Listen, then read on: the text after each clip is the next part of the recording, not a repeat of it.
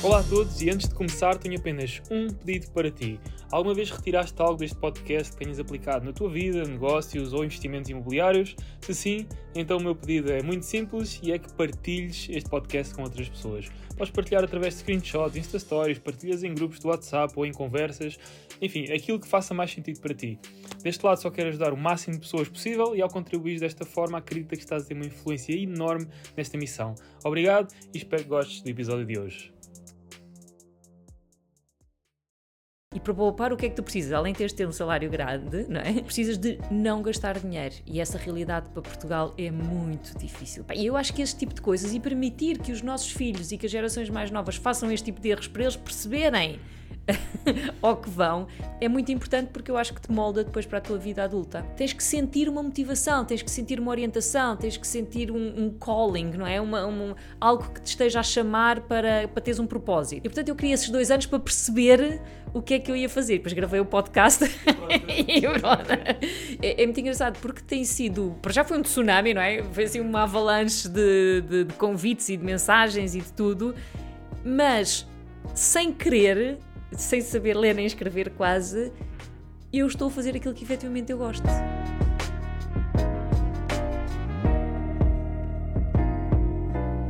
Uma das formas de aprendermos algo que fica connosco para o resto da vida é através dos nossos próprios erros. Mas a mais barata e mais eficaz é através dos erros dos outros. Este podcast é a minha tentativa de te ajudar a dar passos maiores e mais rápidos do que eu já dei, partilhando contigo as minhas experiências e aventuras como empreendedor e investidor imobiliário. Espero que gostes, que subscrevas e agora vamos ao episódio.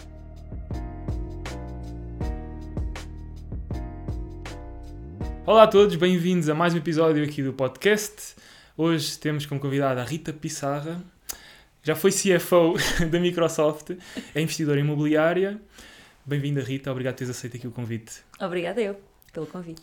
Queres falar, eh, dar aqui um bocadinho mais de contexto às pessoas sobre quem é que tu és, de onde é que vens? Um, já agora, eu convidei a Rita porque ouvi o teu podcast, o teu episódio no podcast do Céu, CEO é o limite, uhum. e logo depois de ter ouvido o podcast pensei assim, pá, isto era fixe, era convidar a Rita aqui para o estúdio. Obrigado por ter aceito o convite tão, tão rápido. Obrigado. Portanto, acho quem que, sou eu? Quem és tu? Pá, Fala-nos aqui sobre assim, uns highlights de como é que começaste, pá, é como é que chegaste à Microsoft Exato. e depois como é que os investimentos imobiliários. E porque é que fiquei famosa. E porque é que ficaste famosa, isto também podemos falar sobre isso. Um, bem, já disseste, o meu nome é Rita Pissarra, um, nasci a minha vida toda, vivi a minha vida toda na Serra das Minas, portanto, uhum. ali na linha de Sintra. Uh, venho de famílias humildes.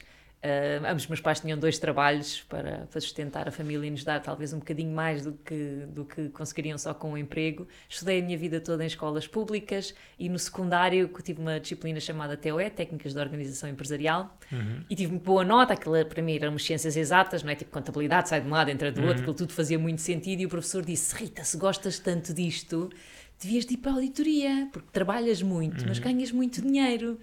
E aquilo para mim soou tipo música. Isso é fantástico, trabalhar muito, mas ganhar muito dinheiro eu consigo fazer isso. Uhum. Só como fui a primeira pessoa da minha, da minha família a ir para a faculdade, eu não sabia exatamente, ok, onde é que eu consigo tirar um curso em auditoria para ser auditora. E então resolvi ir, como a internet ainda era daquelas, tu és muito novo para saber, era daquelas que a gente ligava ao telefone e fazia. Não, não cheguei a apanhar isso. isso ainda, não, sorte a tua. E então fui a uma feira que havia na FIL, já não, Futurlândia ou assim, uma coisa qualquer desse Futuralia, tipo. Futuralia, já talvez. Futuralia. Uh, onde estão todas as universidades de Portugal, uhum. então lá fui eu procurar uma universidade que desse uma licenciatura em auditoria, encontrei o ISCAL, entrei no ISCAL, fiz o curso todo no ISCAL, quando saí do ISCAL candidatei-me às Big Five na altura, agora são Big Four por causa uhum. do Casa Row, e hum, entrei na Deloitte, fui muito feliz na Deloitte, aprendi imenso, uh, estava ganhar muito dinheiro, talvez não, mas a ganhar algum dinheiro e sem dúvida a trabalhar muito. Uhum. Até que quando vi a morte do Fer em direto na televisão, quando estava a comprar uma televisão no, no Fórum Almada, achei que precisava mudar de vida porque o meu work-life balance basicamente não existia, não só tava, existia work, não, não havia ponto. balance, não havia, na, não havia life, não tinha namorado, não tinha, era, estava, estava num sítio um bocado escuro, uhum. por assim dizer. Um, fui auditar a Microsoft uns meses depois, a diretora financeira disse-me que havia uma posição em aberto, se eu me queria candidatar, fiz o processo todo, fui a pessoa escolhida e com a Microsoft, quase no primeiro dia, fiz o meu plano de carreira. em que queria ser CFO da Microsoft Portugal, porque eu sou uma pessoa muito ambiciosa, então eu queria crescer, queria crescer, queria crescer muito, uh, e o máximo que tu podes ser quando és financeiro é diretor financeiro da Microsoft, neste caso que eu estava na Microsoft em Portugal. E então toda a minha carreira foi feita com esse intuito. Eu comecei em Portugal, fui para Seattle, fui para Paris, fui para o Brasil, fui para Miami, fui para Madrid e em 2018, tinha 38 anos, regressei como a CFO da Microsoft Portugal depois de ter desenvolvido todas as competências que me pediram uhum. e que são necessárias para ser e desempenhar-se bem a função de diretora financeira. Um, voltei. O que é que aconteceu no meio disto tudo? Perdi ambos os meus pais, o meu pai tinha 54, a minha mãe tinha 59, e a morte dos meus pais, da mesma maneira que a morte do Fer, fizeram-me questionar uhum. Eh, a minha ambição. Não tanto, se calhar, a minha ambição, mas o que, até que ponto é que eu estou disponível para levar a minha ambição e resolvi que aos 50 uhum. era o meu limite e que aos 50 ia-me reformar porque depois ia querer viver a vida e... Portanto, ali na altura, 12 anos, mais ou menos? não, eu tinha, quando meu pai me faleceu, eu tinha 28. Ok, ok, pensei que tinha sido, ok. Não, não, tinha 28, foi logo depois de ter entrado para a Microsoft Portanto, e... logo, definiste logo ali um plano a, a longo prazo, né? 20 anos, 25 anos, desde essa altura, que pá, tem que arranjar uma solução para. Sim. Aliás, o meu primeiro plano para poupança uhum. reforma eu tinha 22. 22 anos, pá, não é nada usual, não é? Não Porque é. hoje as pessoas já vão fazendo uns planos de poupança, vou ver umas coisas no Instagram, TikTok, por aí fora, mas antigamente, não é? Pá, não, antigamente não... era diferente. E sabes como é que surgiu? Uhum. Um, estava no banco, pá, tinha um dinheirinho poupado, eu acho que como, como Uh, como é normal, uma pessoa vai poupando dinheiro, mas vais deixando ali numa conta de depósito a prazo, não é? Uhum. Que dá uma rentabilidade nada. E o gestor de conta, na altura, disse: oh, Rita, porquê é que não faz um PPR? Porque tem benefícios fiscais. Uhum. Um, e pronto, eu sei que a Rita ainda é nova, mas quer dizer, o benefício fiscal que tem, que vai pagar menos IRS depois, é capaz de ajudar. E eu disse: Olha, por que não? Então foi o primeiro PPR, foi, foi quase quando recebi o primeiro salário. Uh, para para de alguma maneira investir o dinheiro e, e ter um benefício fiscal. Depois. Mas é uh... engraçado, não, não te fez confusão. Tipo, investir o dinheiro. Para, muitas pessoas fazem. Tirar a liquidez da conta, não é? da conta à ordem, aquilo que seja, para pôr num ativo, para muitas pessoas ainda faz assim meio confusão, não é? Okay, mas no banco, ah, mas depois o banco fica-me com o dinheiro. Eu acho que isso ainda acontece muito, mesmo na minha geração e até gerações mais novas. O que é que achas que para ti fez te deu abertura, ou se és mesmo assim, mas uhum. que te deu aqui abertura de, de mente, de cabeça, para dizer assim, ok, vou arriscar, entre aspas, fazer aqui este investimento? Eu acho que a primeira coisa que tu tens de ter é tens de ter um fundo de emergência, ou seja, não vais uhum. investir tudo o que tu tens, não é? Porque se acontece qualquer coisa, ficas descalço, uhum. não é? Uhum. Precisas ter ali um dinheirinho, um, um pocket money. Uh, a regra diz que deves ter seis meses uh, de, para fazer face a um desemprego ou uma eventual doença. Portanto, uhum. tens de ter o suficiente para te sustentares durante seis meses. Portanto, tens de calcular quanto é que são os teus gastos mensais, vezes seis, e esse deve ser o teu pocket money, o dinheiro que tens que ter ali num depósito a prazo, que não dá, como já falamos, uma rentabilidade decente, mas que fica ali disponível para tu, para tu gastares, se for preciso, numa eventualidade. E a partir daí investir. Para mim, a questão do investir, uh, se calhar porque eu não gosto de perder dinheiro. E quando uhum. percebi que podia pagar menos IRS. foi por aí, nem foi, pela, foi pelo foi não perder, foi, nem Exatamente, foi tanto pelo porque eu acho que ganhar. Se há um benefício que nós temos direito e que podemos usufruir dele, que nos vai fazer ficar com mais uhum. dinheiro, uhum. pá, independentemente de onde ele está. É impossível perder dinheiro, não é? Sabes que esse é, mesmo no investimento imobiliário, o meu primeiro investimento imobiliário, os primeiros, na verdade, não foi só o primeiro a minha principal preocupação era como é que eu garantia que não perdia dinheiro. Não era quanto é que eu ia uhum. fazer, era quanto é que eu, como é que eu garantia que não, não perdia dinheiro com aquele investimento. Exato. E ficando confortável com isso, eu avançava. Exato. Sabes que eu acho que em Portugal é, as pessoas são muito adversas, adversas, adversas, adversas ao risco. Uhum. um, principalmente as mulheres. Eu acho que nós, o sexo feminino, somos mais, uh, somos mais conservadoras, digamos assim. E não é que eu não sinta medo. Uhum. Sempre que eu compro uma casa, sempre que eu faço um investimento, eu sinto medo. A questão é, eu fiz a minha análise de vantagens e desvantagens de fazer este investimento. Eu estou confortável com o risco associado ao investimento? Uhum. Sim ou não? Porque risco vai sempre haver. Exato. Risco vai sempre haver. A questão é, estamos dispostos assim ou não? Atravessar a passadeira também dá risco. Deixar o dinheiro no banco, no BES... Deu riscos. também há riscos, não é? A questão é se estamos dispostos a, a, ter esses riscos ou não. Ontem alguém perguntava, mas não investes em criptos? E eu disse, pá, não. Aí está. Porque, por exemplo, as criptos é algo que eu não consigo controlar, não é? Eu não consigo ver um balanço, uma demonstração de resultados, eu não consigo analisar o plano estratégico. Por cima, com o teu background, vai. Exato, eu preciso de algo palpável, não é uma empresa, eu não estou a investir. Imagina, quando tu compras ações da Disney, tu uhum. sabes o que é a Disney, sabes o que é o Rat Mickey, sabes o que é que são os, os parques da, da Disney, tu sabes que estás a comprar um bocadinho daquela empresa. Quando investes em cripto. É, estás a comprar. Uh é como o ouro, não é? O ouro. Estás, estás, a comprar com base nos fundamentos de, da lei do mercado, só única e exclusivamente. Uma empresa tem, tem fundamentos económicos, sociais, demográficos. Exatamente. É diferente. E pode, pode trazer muito retorno, efetivamente, uhum. mas também tem muito risco. E às vezes as pessoas também confundem esta noção de risco de ah, eu tenho risco de não ser bem sucedido. Não, não, o risco é de perderem o dinheiro que lá puseram. Uhum. Esse é o risco, é aquele dinheiro, puf, Desaparecer. Desaparecer, já, já tive casos ações que foram a zero, criptos que foram a zero, pá, olha, é o que é, está feito. Mas houve outras que subiram, pá, exatamente, exatamente. E por isso é que é importante termos investimentos diversificados, uhum. ou seja, umas coisas com mais risco, umas coisas com menos risco, outras mais palpáveis, tipo casas, e outras mais, uh, como, como, como falaste das commodities e das criptos. Uhum, exato. Pá, eu pessoalmente gosto mais de investir em coisas sobre o qual tenho influência direta. Uhum por isso, criptos, pá, meto naquela de. na sorte, tipo o Exato. casino, meto lá para ver se aquilo funciona. Ações, por exemplo, não sou muito fã de ações porque uhum. também não sou fã de fazer análises financeiras em empresas. pois eu gosto dessa parte. Por isso, pá, não me vejo. Sei que há serviços que, que prestam essa consultoria, pá, mas não, não é bem por aí. Uhum. Rates, já percebo mais ou menos porque está associado ao imobiliário físico, consigo perceber um bocado essa dinâmica, embora sejam redes fora de Portugal, uhum. redes nos Estados Unidos. Ah, eu não invisto em Portugal a não ser o, o imobiliário. O imobiliário. Por isso, redes também é fora de Portugal. Pá, não tenho influência nenhuma, mas percebo. Uhum. Pá, imobiliário é aquilo que eu consigo influenciar tudo. As cores dos azulejos, o teto, as luzes.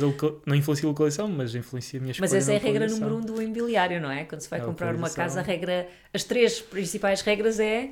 Location. Location. Location. Location. Então, pá, voltando aqui um bocadinho atrás, Rita, um, queria te perguntar, ou pedir sugestões aqui uhum. para, o, para, para mim, para o público, para quem, tu, de certa forma, tu, tu és ambiciosa, mas não criaste uma empresa tua, do, pelo menos em termos de, de carreira, não, na Deloitte, na Microsoft, uhum. talvez tenhas empreendido entre, dessas empresas. Uhum. Se assim, gostávamos de ouvir sobre isso. Sim. Talvez seja uma das sugestões que eu ia pedir, que é para quem procura seguir pá, uma carreira normal, não é? Nem toda a gente tem que ser empreendedor, assumir uhum. o risco todo, aos 20 não, anos, 20 e tal, começar a abrir empresas, contratar pessoas, despedir pessoas. E há pessoas que fazem as coisas em paralelo, hein? começam exato, a carreira exato. a subir, a subir, a subir, para ter um salário estável, para ter um rendimento estável, como side de hustle. Uhum. Criam a sua empresa, criam o seu negócio, criam o seu produto e depois, quando efetivamente já têm pernas para andar, o negócio uhum. paralelo, então o, o, grito do Ipiranga, não é? Saem da empresa e dedicam-se 100%, 100% a, ao, seu negócio. ao seu negócio. E no fundo é um bocadinho isso que eu fiz, ou seja, eu já, já invisto em casas. Quer dizer, a primeira casa que eu comprei foi a minha casa quando eu saí de casa dos meus pais. Uhum. ainda não, tens? ainda tenho, uh, mas essa não conta. Uh, a primeira casa que eu comprei para investir, eu acho que foi 2000 e... Ora, deixa-me pensar, foi 2009 a primeira casa que eu comprei para investir. Uh... Ou seja, antes, 2009, ainda não tinha, não tinha havido, pelo menos cá em Portugal, aquele colapso dos preços. Portanto, compraste ali. Comprei quando os preços estavam a começar a descer. Começar a descer. Sim. Ou seja, eu já paguei, já não me lembro bem, mas eu acho que era tipo 4 mil o metro quadrado. Uhum. E comprei muito perto da Avenida Liberdade. Comprei na Praça da Alegria. Ok. E paguei 4 mil metro quadrado. Neste momento deve ter para aí a 10, perto disso. Sim, com garagem. O que é uma coisa uhum. fantástica. Sim, mas temos que olhar para a altura. Né? altura estamos a falar um período de crise, por isso começam a, a descer e tu, não, vou. Juros provavelmente em altas, 2009. Exato, mas eu estava a viver fora e eu acho que essa é a grande alavancagem. E falavas uhum. de uh, como é que se consegue conciliar as duas coisas, ou se deve fazer uma carreira ou não. E dicas na própria carreira, não é? Acho Exatamente. que muitas pessoas não percebem de onde é que veio o dinheiro e como é que consegue influenciar quanto dinheiro que a empresa faz e, consequentemente, quanto dinheiro é que elas fazem. Porque se a empresa fizer mais 100 mil por ano por causa deles, se calhar pedir um aumento de 20 mil euros por ano não é nada para a empresa. Exato. E, e essa, eu acho que essa é a regra número um. Eu, durante o tempo todo que trabalhei na, na, nas multinacionais onde trabalhei, a regra é teres ambição para crescer cada vez mais, para teres cada vez mais responsabilidade e para teres um salário cada vez maior. Uhum. Uma vez que tens um salário cada vez maior, vais conseguir poupar. Poupar cada vez mais. E para poupar, o que é que tu precisas? Além de teres ter um salário grande, não é? Ou maior, cada vez maior, precisas de não gastar dinheiro. E essa realidade para Portugal é muito difícil, porque em Portugal vive-se muito das aparências, do carro X que eu tenho, da, da roupa Y, e é difícil. Sentiste isso mesmo de colegas e Sim, outras muito. empresas? Aliás, eu própria cometi esse, esse erro, não é? O primeiro carro que eu comprei quando comecei a trabalhar na Deloitte, eu podia ter ficado com o Renault Clio com 20 anos que tinha, mas resolvi comprar um Volkswagen Polo TDI porque era o carro da moda na altura, não é? E Yeah. tive que pedir um empréstimo a 4 anos, o qual paguei.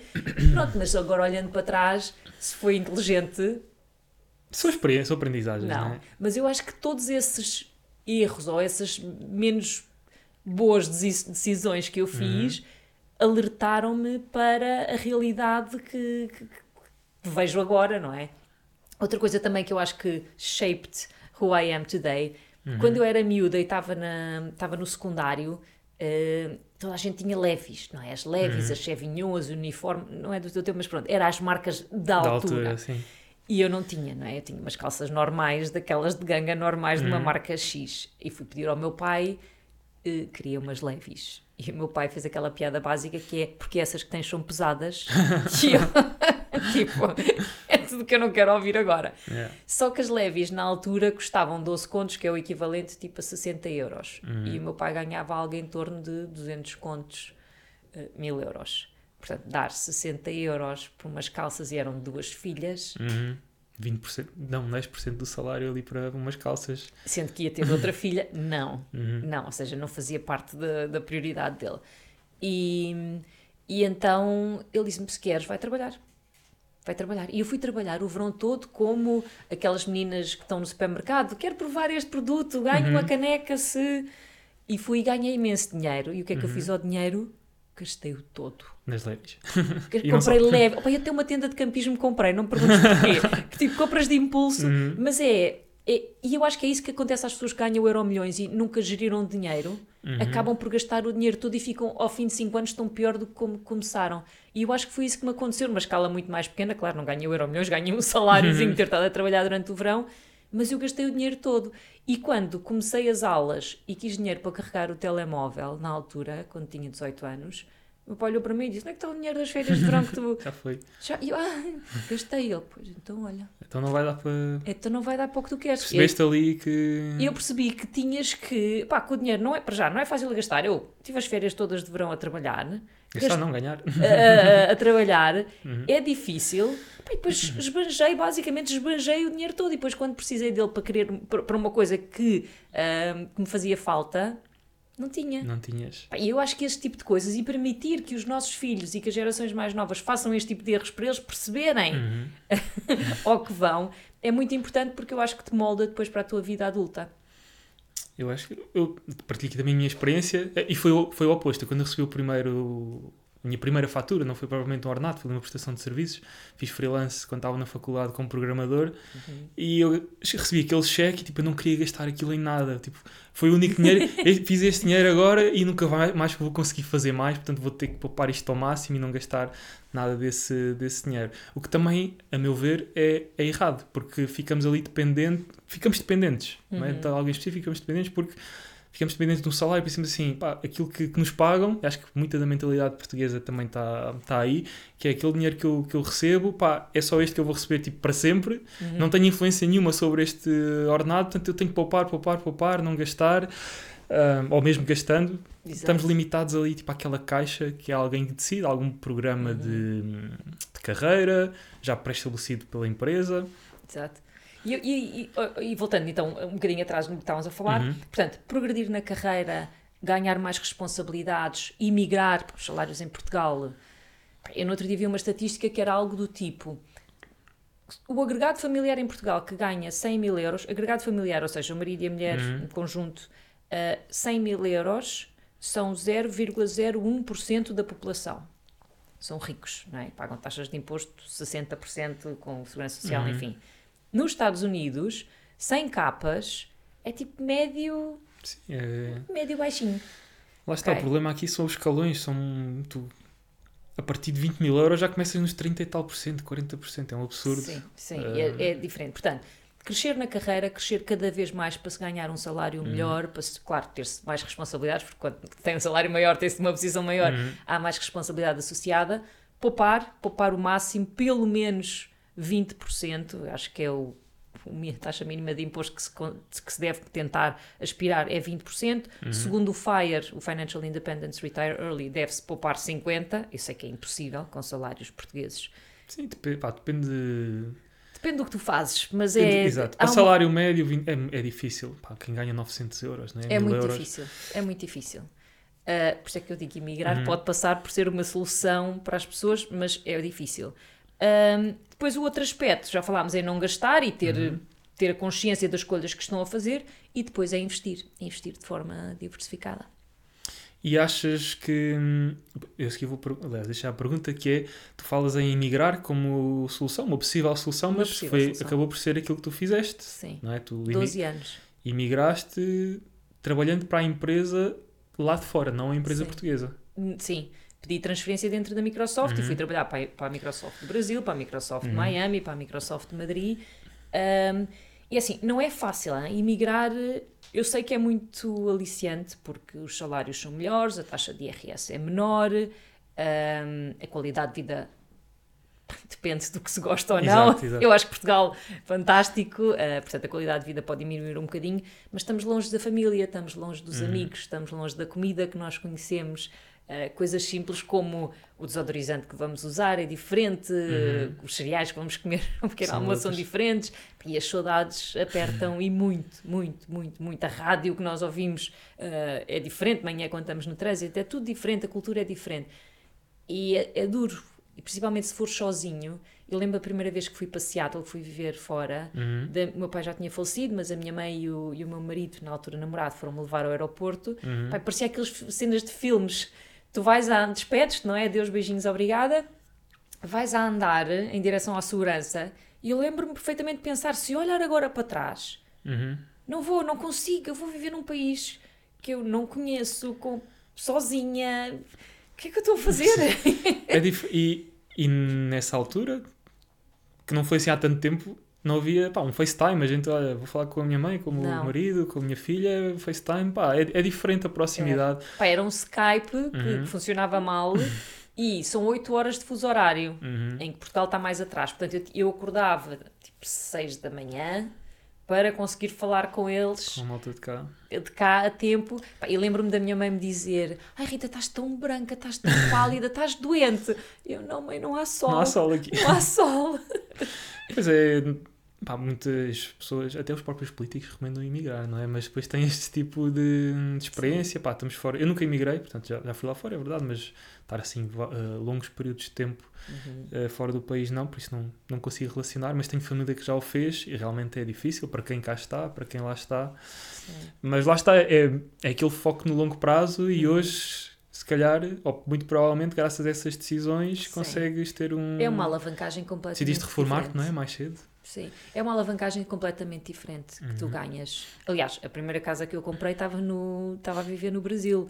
Por isso, ou seja, os salários que eu ganhava lá e a taxa de, de imposto que eu pagava lá permitia-me uhum. poupar o suficiente para comprar uma casa em Portugal. Quer dizer, com salários não conseguia. E uma localização boa, não é? E uma localização boa. Bem, mas os preços eram outros, ok? Mas na, na altura os ordenados também eram outros. Exatamente. Mesmo fora do país, Sim. Eh, os ordenados seriam outros nessa altura. Aquilo que Sim era usual ser 100 capa ou é usual hoje ser 100 mil no, nos Estados Unidos uhum. há não sei quantos anos atrás era 60, não sei, 70 Sim. portanto também, as coisas também se ajustam é verdade. por aí um, então falas, falas aqui um bocadinho de a, tu, a tua primeira casa, só que recapitulando, a tua primeira ah. casa estavas a trabalhar fora e compraste em Portugal ou o teu, Comprei em Portugal. o teu primeiro investimento foi quando já estavas a trabalhar fora? Uh, não, a primeira, o primeiro investimento imobiliário uhum. ou qualquer deles? O primeiro que foi não pensaste em é a casa para eu viver? É, olha, vou colocar neste dinheiro, vou colocar numa casa, vou colocar a hum. arrendar e pôr, não sei Sim. se havia alojamento local na altura. Havia, Já? havia, okay. havia, havia Airbnb. Foi, estava a viver no Brasil e uhum. investi em Portugal. E porquê? Pá, eu estava longe de Portugal, portanto eu não, não percebia o, o zoom zoom que havia em Portugal uhum. Eh, nessa altura com, com o investimento imobiliário. Mas tinha um amigo meu, uh, na realidade dois amigos meus, que começaram a dizer que estavam a comprar casas em Alfama Uhum. e que conseguiam imenso dinheiro de retorno no Airbnb. Uhum. Aliás, foi antes de haver as licenças de alojamento local. Foi aqui, 2014, 15? Foi, foi 2009. 2000, 2009 já havia Airbnb? Havia, acho que foi eh, 2009 ou 2011. Era uma plataforma do género, talvez. Não, já não me lembro. Bem, sei que não havia alojamento local, Uhum. as licenças de alojamento local. E eles estavam a fazer imenso dinheiro. Que- Quem é que foi? Eu tenho que ir ver, eu não sei de cor. Pronto, foi por Eh, volta dessa altura. Mas foi por volta dessa altura que eu estava no Brasil e eu lembro que tinha chegado há Uhum. pouco tempo ao Brasil e eu fui para o Brasil em 2009, se calhar dois anos depois, mas a minha filha nasceu em 2011. Ela já era nascida ou não? Já não me lembro. Isto não sei. É, Exato, já não tenho que ir ver aos arquivos. Sim. Ahm, Foi há 7, 10 anos atrás. Sim, e assim. lembro-me deles ah, dizerem que estavam a ganhar imenso dinheiro e Uhum. que conseguiam rentabilidades muito boas, tipo 10 e afíncio. Pá, Uhum. 10%, e ainda por cima ficas com uma coisa física, com um imóvel Exato. que vai valorizar ao longo do Uhum. tempo. E, e na realidade, olhando bem, quando tu olhas para as capitais europeias e tu olhavas para os preços dos imóveis na altura e olhavas para os preços dos imóveis nas capitais europeias, Exato. percebias que havia um desfazamento muito grande. Porque é impossível não valorizar. Uhum. Impossível. E então, quando pensámos em comprar, foi um bocadinho, ok, monopólio, não é? Location, location, location. Quais são as ruas que estão no monopólio? Quais são as áreas que, pá, aconteça o que acontecer, vão continuar a ser umas localizações chaves em Lisboa. Portanto, e a Avenida, quando pensas em Lisboa, pensas na Avenida da Liberdade. Chiado. Mesmo assim, na altura, se calhar há algum tempo atrás, o Chiado não era bem aquela. Sim, E mesmo a Avenida da Liberdade, ou seja, não era o que está agora, com aquelas lojas todas, Uhum. com a cartinha toda bonita e com aquelas. Ai, desculpa a publicidade. não, Não não vão à cartier, quiser gastar dinheiro. Não. Só mais à frente, quando tiver umas rendas a bater todos os meses, aí vale a pena. Portanto, quando pensas nisso, pensas em pá, localização, tem que ser aqui. E claro, é a primeira casa que tu vais comprar para investir, portanto. Pá, há muito stress, há muita ansiedade, há muito receio, há muito risco, há muito tudo, não é? Tu não sabes, estás-te a mandar de cabeça para alguma coisa que dois amigos teus te disseram que está a funcionar muito bem. Mas ajuda, sentiste que Pá, ajuda imenso. Mas o que é que nós fizemos diferente? Nós optámos por ter esta localização muito central, muito, muito central, quando eles optaram por comprar casas centrais no, no termo de ser Lisboa, mas um bocadinho mais. Eh, não tão central, tipo, era Alfama e Sim, é mais aqueles bairros mais antigos, E- não tem tantos exatamente. transportes, tantos acessos. casas, casas com, com ar assim mais, eh, mais desgastado. Mais rústico. Exato, mais rústico. E nós não, para comprar tem que ser uma coisa com garagem, tem que ser uma coisa que já esteja ou que a gente consiga Uhum. reconstruir eh, de uma maneira boa. E, e portanto foi 4 mil e nós achámos 4 mil o metro quadrado, nós achámos aquilo o ultraje. Já era caro na altura. Caríssimo, aquilo 4 mil quando sabias que, que os nossos amigos tinham comprado a 3, Uhum. 2,5, comprar a 4 metro quadrado era tipo, "Oh, de certeza queremos fazer isto, de certeza. Ah, mas agora eu olhando para trás, sem dúvida, o meu melhor investimento. Exato. O meu melhor investimento. Pois lá está, pá, tiveste e tens um pensamento muito semelhante ao meu que é ol- olhaste para, para até para o preço dos imóveis e Uhum. viste a localização que era Lisboa e pensaste assim, pá, vou olho para Paris, olho para Madrid, olho para Barcelona e não faz absolutamente sentido nenhum. Fiz um bocadinho mais micro essa análise, pensei Lisboa, pá, os preços estão tão altos, Almada, eu comecei a investir no Barreiro, na margem sul. Uhum. Ok. Vi Almada, Montijo, pá, isto parece que os preços estão a alastrar assim, portanto eu aqui ainda apanho coisas a, não são 4 mil, são 400 euros metro quadrado, Ok. 500 euros metro quadrado, olha, vou, vou, vou, aqui entrar, vou aqui entrar nesta zona e também não me arrependo nada. Exato. Mas foi na ótica de aversão ao risco, lá está, qual é é a probabilidade de eu perder dinheiro com isto? Se eu consigo aguentar o imóvel mais 1, 2, 3, 4, 5 anos, é absolutamente, é quase nula. E isso tira-nos os medos todos, pelo menos foi o que aconteceu a mim, não sei se foi Ah, eu pensava muito também, ah, porque eu gostava de ter tido um avô rico que me tivesse deixado uma casa aqui em arroz ou assim, em alvalade, assim, num sítio qualquer. Não. Ser tu, avó. Exato, e eu pensei, pá, vou, vou ser eu, vou ser eu que vou deixar e que vou comprar. E uma das coisas que, que eu tenho muitos amigos meus que, que estão a mudar de casa, imagina, tinham uma casa, agora não, porque agora ninguém está a mudar de casa, agora estás a juro como então ninguém está a fazer nada, mas ah, que tinham uma casa, viviam num apartamentozinho e às, às tantas com- decidiram comprar uma moradia ou algo do tipo. Uhum. E, e diziam, ah, vamos, vamos vender a casa para comprar eh, a outra. E eu dizia-lhes sempre, mas porquê que vais vender a casa? Pá, propriedades nunca se vendem. tu quando estás, no, imbil- quando estás no, a jogar no Monopólio não vendes Não, casas. das casas. Não vendes, tens que manter, tens que rentabilizar. Porque certeza que a rentabilidade que, a- que a casa te vai dar dá para pagar o empréstimo que tenhas no banco eh, dessa casa, possivelmente, e consegues comprar a outra. E se calhar até ajuda a investir para a outra. Não vendas, não vendas, não vendas. E, e uma amiga minha não vendeu e ela quase, quase todos os meses me manda mensagem a dizer: É pá, fico tão feliz de não ter vendido a casa.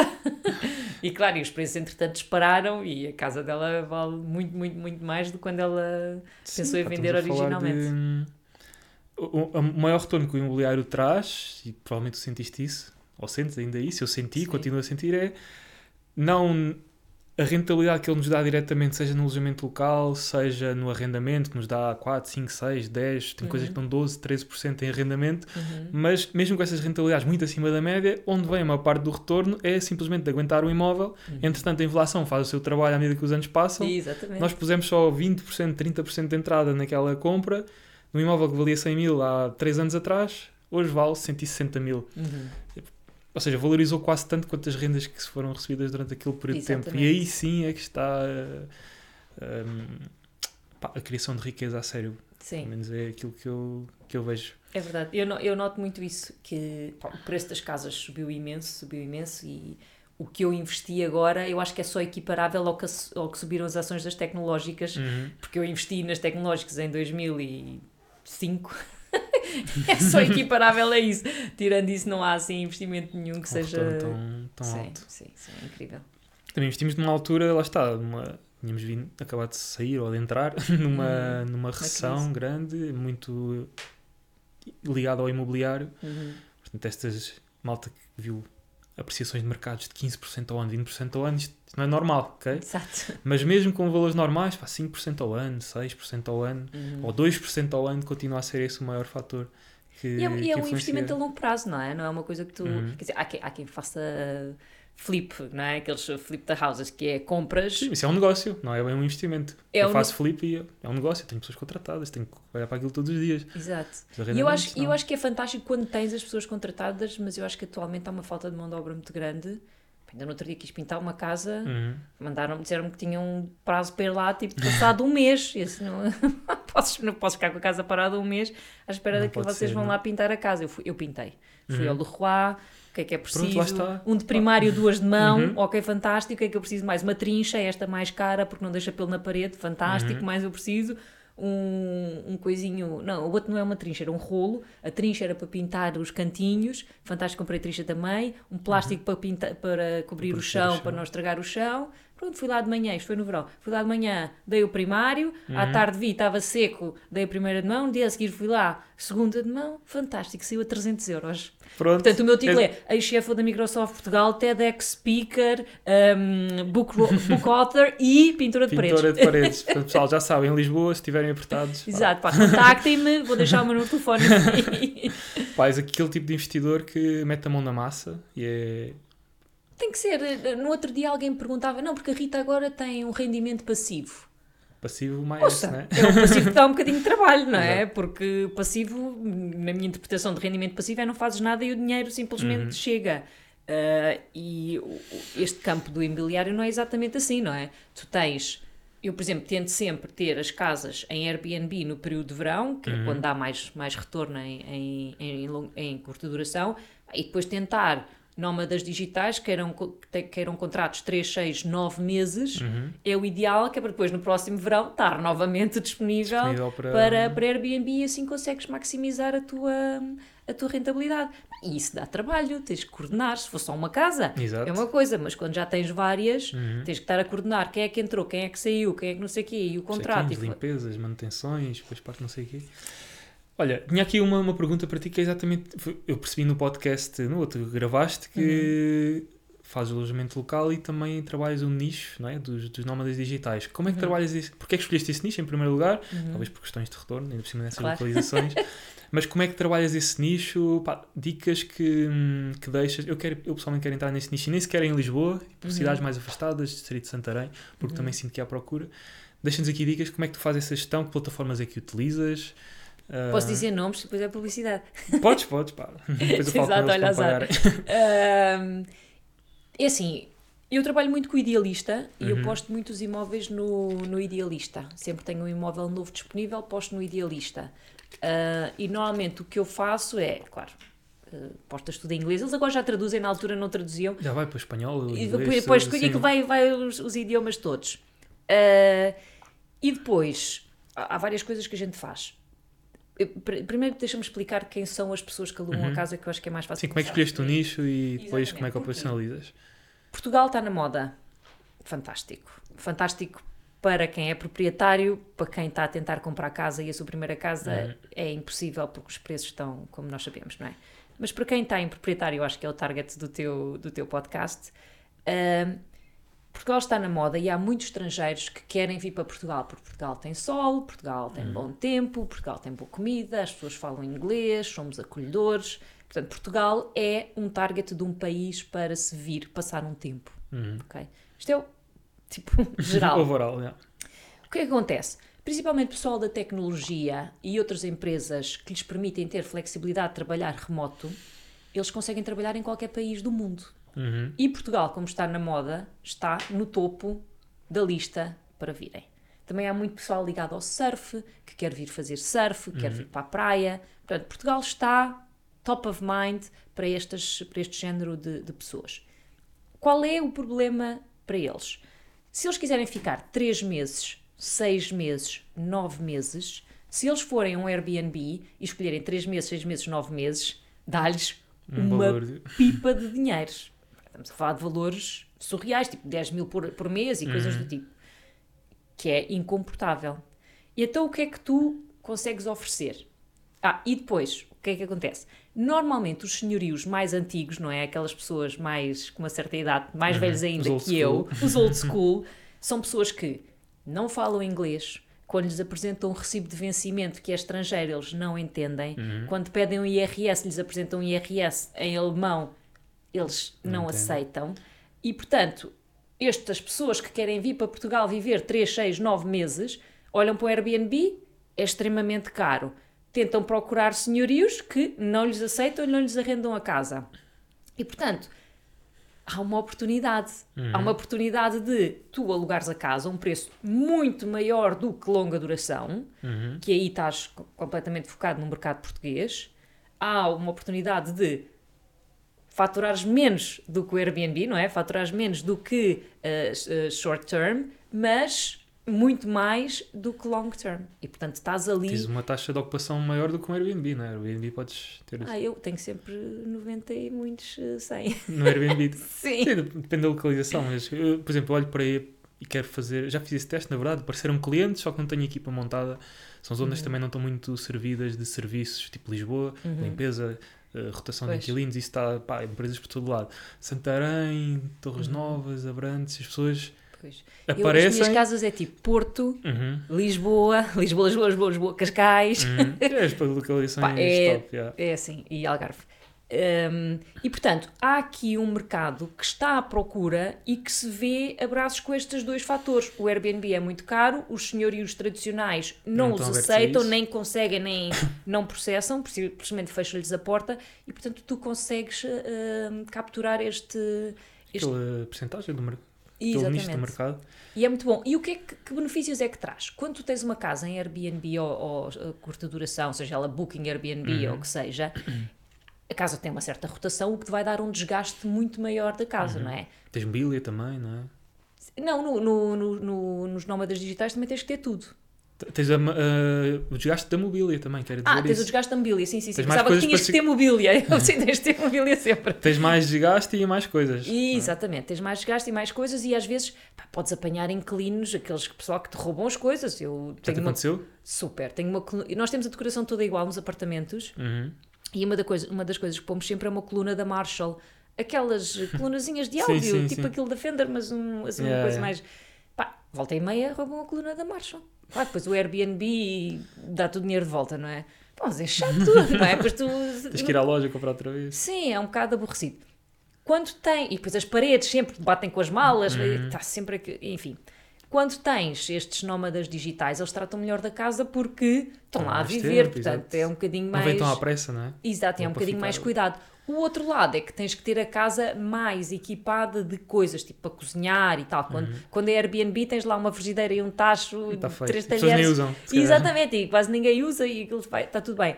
Quando são nómadas digitais, tens que upgrade na internet, Uhum. tem que ser internet top of the top e tens que ter coisas para eles efetivamente viverem a vida Tens deles e de- tens que ter tudo preparado, pronto, que é um bocadinho diferente e portanto tens de ter a- casa adaptada para, para isso. E se tu começaste a investir, ainda estavas num cargo que não é propriamente. Nada, era controller. Pronto, mas tem uma, uma certa responsabilidade Sim. e não sei se era o que acontecia ou, Uhum. ou, ou não, mas tendo vários apartamentos Uhum. ou imóveis eh, e em vários pontos do país, como é que tu conciliaste o teu trabalho ativo, o teu rendimento ativo, com este rendimento No estrangeiro. aqui no estrangeiro, ainda por cima, com o rendimento entre aspas passivo, que exige lá está pintar a casa, exige fazer rotação de inquilinos e Uhum. também disponibilidade. É? Eu, quando comecei a investir, pá, quem tinha, os inquilinos tinham o meu número de telefone. Quer dizer, às vezes ligavam às 11 da noite a dizer: Ricardo, eh, pá, deixei a chave em casa.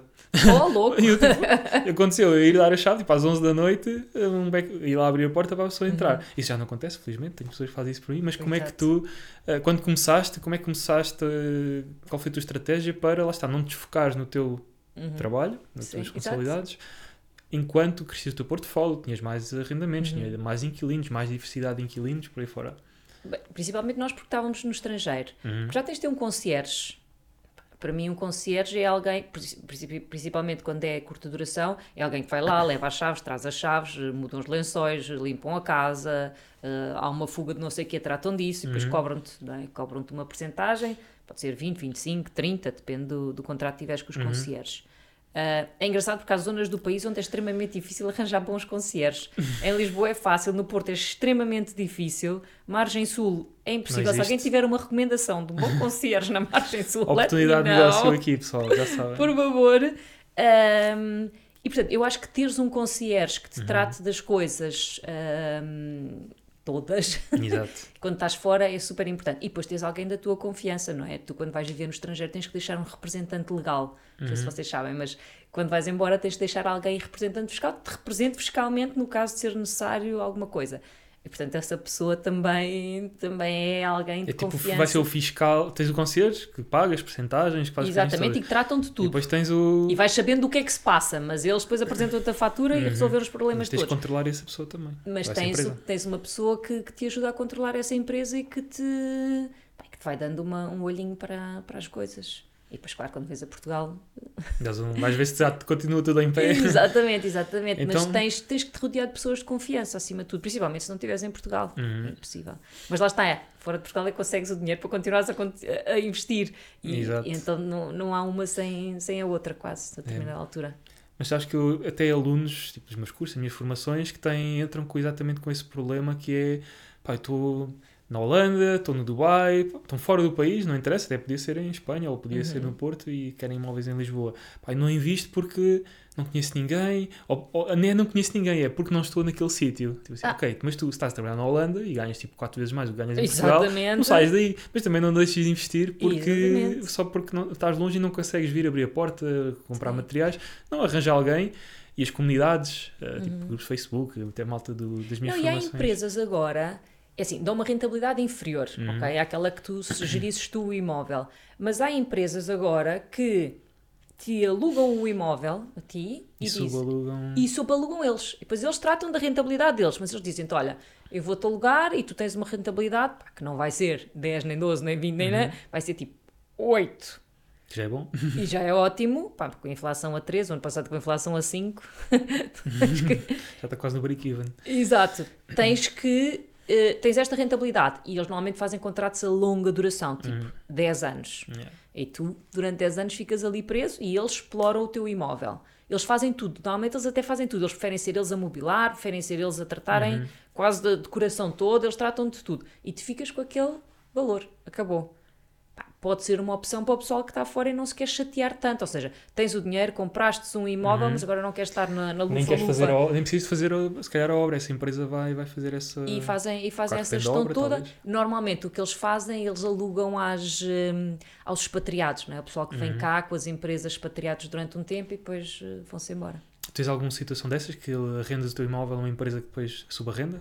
Ah, pá, não, porque eu divirto-me muito a divides, fazer pois, isto. é. Talvez um estilo mais passivo. uh, Sim, mas aqui eu- sim acho que se torna mesmo verdadeiramente passivo. Tens um contrato de 10 anos. E exatamente não tens que te Não, chatear. não há manutenção, não há. Nada, Se calhar nem paga o condomínio, é a empresa que lá está que paga. Sim, Pá, eu depois desses detalhes eu não, Uhum. não- Mas já recebi algumas propostas e eu nunca aceitei, ah, principalmente para as casas que estão mesmo muito bem localizadas, que é isso que as pessoas procuram. Yeah. Ah, nunca aceitei porque eu tive, opá, eu gosto Gostas de mesmo. lá. Agora vamos remodelar, ok. O que é que a gente vai escolher? Pá, essas coisas a mim dá-me muita alegria. Lá está, por isso é que o imobiliário é 5 estrelas que temos pá, com uma ação, quer dizer, podemos ir ao escritório da Microsoft, no- tu, não, se calhar nem podias decidir qual é era a decoração do escritório da Não Microsoft. podia. Portanto, eh, nas tuas casas fazes o que quiseres, metes Faço flores, metes azul, literalmente o que eu amarelo, quiser. por isso é que pá, o imobiliário apaixona por causa disso. Bem, no outro dia estava a ver um programa muito engraçado americano, claro, que, eh, por exemplo, as casas que permitem cães, Uhum. animais de estimação. Eu não permito animais de estimação na minha casa, chamem-me o que quiserem. Lá está, voltamos ao desgaste da casa.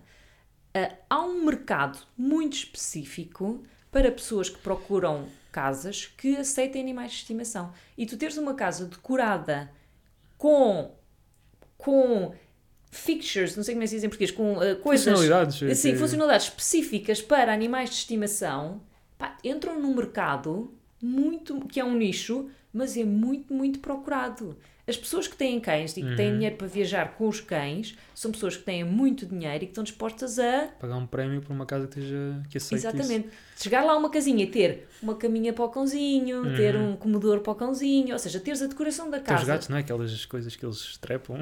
Exatamente. Há um nicho de mercado ah, para isso. Portanto, Pessoal, informação privilegiada aqui. Exatamente, também há aquelas pessoas que procuram casas temáticas, género, eu estou a olhar ali para a guitarra, ah, é uma guitarra, não é? É. É, é, se de música é tipo muito. Ah, há pessoas que também procuram casas tipo Uhum. team, ah, team houses, ou seja, que estejam com uma decoração X, alusiva ao tema Y. Uhum. Ah, são nichos de mercado. Pá, tanta coisa. Eu falei com uma pessoa este fim de semana, estava a construir, vai construir uma casa e vai já preparar, por acaso é habitação própria, Vai já preparar a casa para. São pessoas que viajam, quando não estão cá, tipo, tudo o que é pessoal fica naquela divisão, ou tem já as coisas preparadas e Fecham a casa está feita para ser uma casa para photoshoots, tipo, empresas, Ah. estás a ver? Sim. Tipo, eu nunca pensei nisso, pá, realmente. Sim. Pá, o que há muita gente que faz é comprar uma casa no Algarve, não é? Ah, Uhum. querem ter uma casa de férias, não é? vão sempre para o Algarve, compram uma casa de férias no Algarve. Depois alugam. O que é que fazem? Tem uma divisão da casa, ou tem um armário, ou tem uma arrecadação, onde, quando, quando lá estão, usam as coisas. Quando não estão, vão embora, metem as coisas todas pessoais Naquele numa divisão daquela casa e alugam o resto do tempo. Exato, pá, tanta, tanta forma e, e aí estamos a falar do arrendamento ou aluguer durante o verão, né, nessas épocas, mas tipo coisas que a casa está pronta para photoshoots. Pode ser um apartamento, não é? um dos teus apartamentos. É, é temático, Sim. para além de, de lugares eh, estrangeiros ou, ou não, que queiram Uhum. ir para uma casa que só tem coisas do Slash e guitarras e não sei o quê. Exatamente. Também pode vir uma marca qualquer que quer fazer uma campanha de que é alusiva ao rock, estou aqui a pegar Uhum. nesse tema, e escolhe a tua casa, paga ali se calhar 5 ou 10 mil euros para estar lá um dia Exato. para fazer esse photoshoot. Sim. Pá, porque Portanto- imagina, tu quando vais a qualquer uma destas, hum, destas plataformas, não é? Aparecem-te não sei quantos imóveis estão disponíveis. Uhum. As fotografias são todas iguais, é do sofá. Normalmente é do sofá, se calhar num ângulo a ver-se a televisão e afins. É da cozinha. Da assim. cozinha. É- são todas iguais, não é? Se tu tiveres uma fotografia chamativa que é completamente diferente de todas as outras que estão lá, é, é o clickbait, não é? O bite click, ou seja, como é que se diz?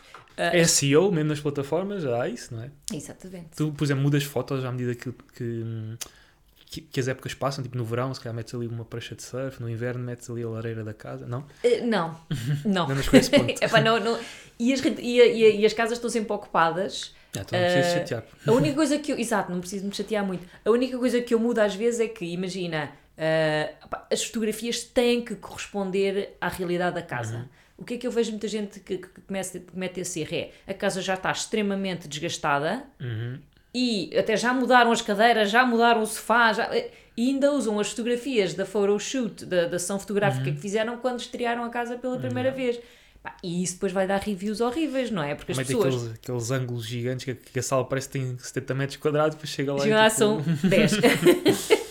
Ah, portanto, essa é uma realidade muito importante, que é a casa que, que as pessoas veem nas Uhum. fotografias tem que corresponder à casa quando eles dão à chave Uhum.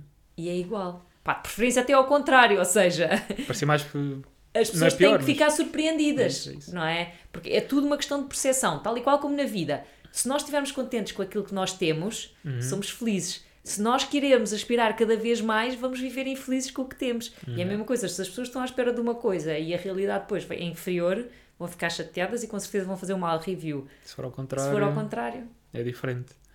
Então, e Rita, como é que tu começaste a investir imobiliário, sendo obcecada pelos números, presumo eu, já tinhas tipo algum plano? Olha, vou precisar de investir X montante com não sei quanto de rentabilidade para dar este cash flow para aos 50 anos, não sei, Uhum. ter aqui este X por mês. Foi essa a tua abordagem ou como, Sim. como é que funcionou?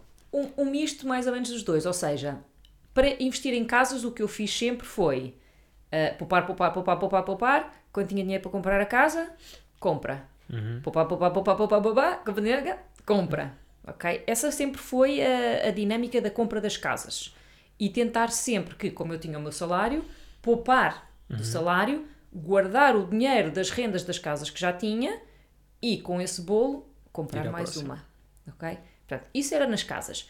Para dar o grito do, do Ipiranga e deixar de, de trabalhar, hum, foi, foi, não, não foi bem isso. Ou seja, foi quanto é que são os meus custos mensais? Uhum. Ok? Arranjei extrato bancário de um mês e depois acabei por fazer do ano inteiro, não é? Porque tens média. coisas que pagas anuais, tens coisas não sei o quê, enfim. Acabei por fazer do ano inteiro. Dividi aquele extrato bancário por categorias. Quanto é que eu gasto com comida? Quanto é que eu gasto com carro? Quanto é que eu gasto com via verde? via verde. Por categorias, quanto é que eu gasto cada uma das coisas? Divido por 12, não é? Por mês. Ok, Estes são os meus custos por mês. Portanto, eu preciso ter uma renda, eu preciso ter um rendimento fora da minha entidade patronal que me permita cobrir estes custos mais 20% de poupança. Para mesmo o, o próprio retorno dos investimentos constituírem uma nova poupança. Exatamente, sempre. Eu nunca gasto o dinheiro todo, aprendi a minha lição quando Pá, com, a- com as leves. Exatamente. E portanto, eh, a partir do momento em que eu percebi que o rendimento das casas mais o rendimento das ações, mas que eu nunca toco, eu faço reinvestimento. Portanto, eu nunca mexo no dinheiro do Steve, nunca mexo naquele dinheiro, que ele está sempre a. Sempre a, co- a compor-se, é? Exatamente, está sempre em composto. E hum, está sempre lá. Portanto, com, o- com o dinheiro das casas, com a renda das casas, eu conseguia cobrir os meus custos fixos e variáveis mensalmente. Uhum. Ok, that's it. Eu posso me reformar. E tinhas esse número, de, pois, fizeste essas contas. tinhas fazer, tens que fazer as contas, porque eu acho que esse é um, um grande erro que as pessoas não fazem, Uhum. é as pessoas gastam o dinheiro. Não é? À medida que precisam, vão gastando. Vão e há pessoas gastando. até que, ai não, mas eu tirei logo os 20% de parte, Uhum. tirei logo assim que recebi o salário, tirei os 20%, ou o que quer que seja, ou tirei os 100 euros, ou tirei os 200 euros, ou o que é que seja, tirei esse dinheiro e pronto, e o resto eu gastei. Uhum. Eu, ok, mas gastaste no quê? Ah, não sei, quer dizer, deu, deu para tudo. Estava lá, era para gastar. Exato, é. deu para tudo. E Eu, pois, mas convém saber no que é que gastaste, não é? Convém Porque saber. também conseguir otimizar, olha, se calhar se. sabe, Sim, não tenho dinheiro para Ibiza, para ir a Ibiza, não vou. Vou de férias para, para a Costa da Caparica, não é? Sim, sim. Convém saber onde é que o, dinheiro, o nosso dinheiro está a ir para depois fazermos escolhas inteligentes. E então, fazer esse exercício, eu recomendo a toda a gente, aliás, vai estar no meu livro um capítulo só sobre isso, para fazer esse exercício. Chegando a essa conclusão que eu tinha o dinheiro, e eu cheguei a essa, a essa independência financeira quando tinha 42 e agora tenho 44 e só agora é que saí, Uhum. depois vem aquele dilema de já tens o dinheiro, podes ir embora. A porta abriu-se. Exato. Pá, mas eu estava super divertida no que fazia. Eu gostava, pá, era uma- a minha função de sonho, foi aquela que eu tinha lutado todos os anos para chegar lá. Portanto, ir embora, quando eu ainda me estava a divertir, aquilo punha um sorriso na minha cara todos os dias quando acordava de manhã. Acaba por não. Não vou, não vou, quero continuar aqui. É, por acaso, essa era uma pergunta que, que te ia fazer, que é como é que é viver o verdadeiro FIRE? Porque todas as pessoas que eu conheço, ah, a maior parte delas atingiram o FIRE com o imobiliário e empreendendo dentro do imobiliário também. Portanto, aquilo que, equipa- que se equipara ahm, a ir lá para fora, consegue-se de alguma forma fazer aqui em Portugal com negócios com a margens mais altas, nem Exato. alojamento local sequer, pá, compra e revenda, construção, com, pá, cons- Exato. consegue-se aqui um retorno rápido, ah, bem feito, atenção, isto não é tipo dinheiro fácil. Exatamente, há coisas que estão erradas. Cuidado com isso, ok? Não quero aqui passar essa imagem. Sim, mas normalmente se comprares em planta e esperares um, dois anos e depois venderes quando tiverem a ser feitas as escrituras, Geralmente, pronto, mas também é preciso ter, é, como, como tudo é preciso ter cuidado. Sim. Mas o que é que acontece? Constrói este rendimento mensal que precisa para pagar uhum. o carro, a casa, coisa, tudo, tudo, e mais alguma coisa, só que isto é tão divertido que a pessoa não acaba por nunca se reformar. Eu próprio, estando Sim. no FIRE, acho que nunca trabalhei tanto. Eu, a partir do momento que atingi o FIRE, até deu uma oportunidade de fechar negócios e focar-me 100% no imobiliário e agora trabalho muito mais até do que esses negócios uhum. passados. Mais horas por dia, mais dias por semana. Um, por isso, Sim. De forma pessoal, até acaba por ser eh, ainda aqui um struggle, porque lá está, acho que não, por muito que goste, continua a ter que haver balanço com a relação, com sei lá, tempo para, para nós próprios. Sim. Por isso quero te perguntar aqui como é que é viver o verdadeiro Fire em que realmente, pá, pelo menos aqueles 8 horas por dia, não sei se eram menos uhum. ou se eram uhum. mais, terem desaparecido e agora fazes aquilo que queres e se sentes que estás a caminhar nesse caminho que é de aquele espaço que se abriu, agora se calhar vais começar a trabalhar em coisas diferentes, já falas em livro, em livro, falaste em ir a palestras, portanto, será que as coisas têm que caminhar para uma outra carreira? Uh, epá, carreira, carreira não. Mas eu, eu quando, decidi, quando decidi sair, ou seja, porque uhum. já tinha o dinheiro e disse, já não me, tá, já não me dá alegria positiva e não, não quero mais fazer isto, uh, comecei a falar com alguns amigos meus que já se tinham reformado, já, uhum. que já se tinham reformado pelos 66 anos e 4 meses e que se tinham reformado outros por, uh, pelo FIRE e percebi que muitos deles entraram em depressão depois de saírem. Porque não, não é uma questão de imobiliário, para eles foi mais ações, ou seja, pessoal mais do outro lado, do outro lado da força. Uh, e a, a, esmagadora maioria deles entrou numa depressão bastante profunda de sentirem que perderam o propósito da vida uhum. e, e, e, um bocadinho de deixarem de saber quem eles são. Ou seja, o que eles faziam e o cargo que eles tinham eram era quem eles eram. Com quem se identificavam. Com quem se identificavam. Da mesma maneira que eu, quer dizer, eu se conhecesse alguém, dizia lá, meu nome é Rita Pissarra, eu sou diretora financeira da Microsoft Portugal. Uhum. Estás a dizer, é quase que se funde contigo uhum. o, a, a, tua, a tua profissão. E teres a certeza que te consegues separar da tua função e do que era a tua vida corporativa para uma vida depois é um processo difícil. Eu acho que é um bocadinho desvalorizado em Portugal e as pessoas não têm tanta atenção a este tema e deviam, uh, porque é um processo difícil. E então o que eu fiz foi, eu trabalhei com uma, com uma psiquiatra para me ajudar a conseguir fazer esta, uhum. esta separação dentro da minha cabeça, e o que eu queria, na realidade, era ficar dois anos sem fazer nada. Era o que eu queria. Dois anos, tipo, potato couch, estás a ver? Só estar no sofá, Netflix, o que fosse. Um, queria mesmo não fazer nada durante um tempo, para depois perceber onde é que eu queria investir o meu tempo sendo que eu percebi facilmente que havia duas coisas que ainda me davam muita energia para fazer. Uhum. Uma delas é ajudar pessoas. Sempre me deu muita energia positiva. Eu acho que foi um bocadinho também passado pela minha mãe, que era professora do ensino especial. Gosto muito de ajudar pessoas e uma coisa que eu ainda fazia dentro da Microsoft que me dava muita alegria, que era quando eu ia visitar clientes e mostrava-lhes como a tecnologia da Microsoft que eu, que eu usava no meu dia a dia os podia ajudar também a terem uhum. o, o, dia mais eficiente e conseguirem fazer coisas de forma melhor. Portanto, isso dava muita alegria, ajudar as pessoas. E depois percebi que gosto muito de falar. Uhum. E falar com pessoas, falar em público. Não fico nervosa por falar em público, que eu acho que esqueceram de fazer um download qualquer dessa parte do programa. E portanto, sabendo que eu gostava muito de fazer essas duas coisas, eu queria pensar e queria ficar esses dois anos a pensar, ok, como é que eu consigo associar estas duas coisas num trabalho, numa, não, não num trabalho porque eu não quero voltar a trabalhar, mas numa atividade, não que preenchesse parte do meu dia, uhum. porque eu quero todos os dias acordar de manhã, ir surfar ou ir treinar à praia e depois ir para casa tomar um duche e aí sim, ok, até a minha filha sair da escola, há ali um período de tempo que um bocadinho antes do almoço, depois há o almoço e depois outro uhum. bocado depois do almoço, que é que eu faço nesses bocados, não é? Yeah. Tens que sentir uma motivação, tens que sentir uma orientação, tens que sentir um, um calling, não é? Uma, um, algo que te esteja a chamar para, para teres um propósito. E portanto eu queria esses dois anos para perceber o que é que eu ia fazer. Depois gravei o podcast. E pronto, e dois anos aí. E, e tem sido é, é, muito engraçado porque tem sido. Para já foi um tsunami, não é? Foi assim uhum. uma avalanche de, de, de, convites e de mensagens e de tudo, mas sem querer sem saber ler nem escrever quase, uhum. eu estou a fazer aquilo que efetivamente eu gosto. De abrir espaço, epá, é fascinante isso, não é? Eu estou a falar com pessoas, estou a falar contigo hoje e com, com as pessoas que nos estão a ouvir em casa uhum. e estou de alguma maneira a tentar ajudar as pessoas também com a minha história, com o que eu fiz, para se inspirarem e de, de pouparem, de investirem e de, de perseguirem os seus sonhos. Terem a missão de trabalharem por fora, verem que é possível. um, pá, impecável. E hum, à medida que. Ou seja, há bocado este pergunta me à cabeça, estavas a explicar que ias, tinhas aqui dois, dois anos, né? Que Uhum. querias abrir espaço. Mas a verdade é que tu saíste da Microsoft quando? 17 de julho. 17 de julho, portanto estamos em outubro, final de outubro. Sim. E os dois anos passaram rápido.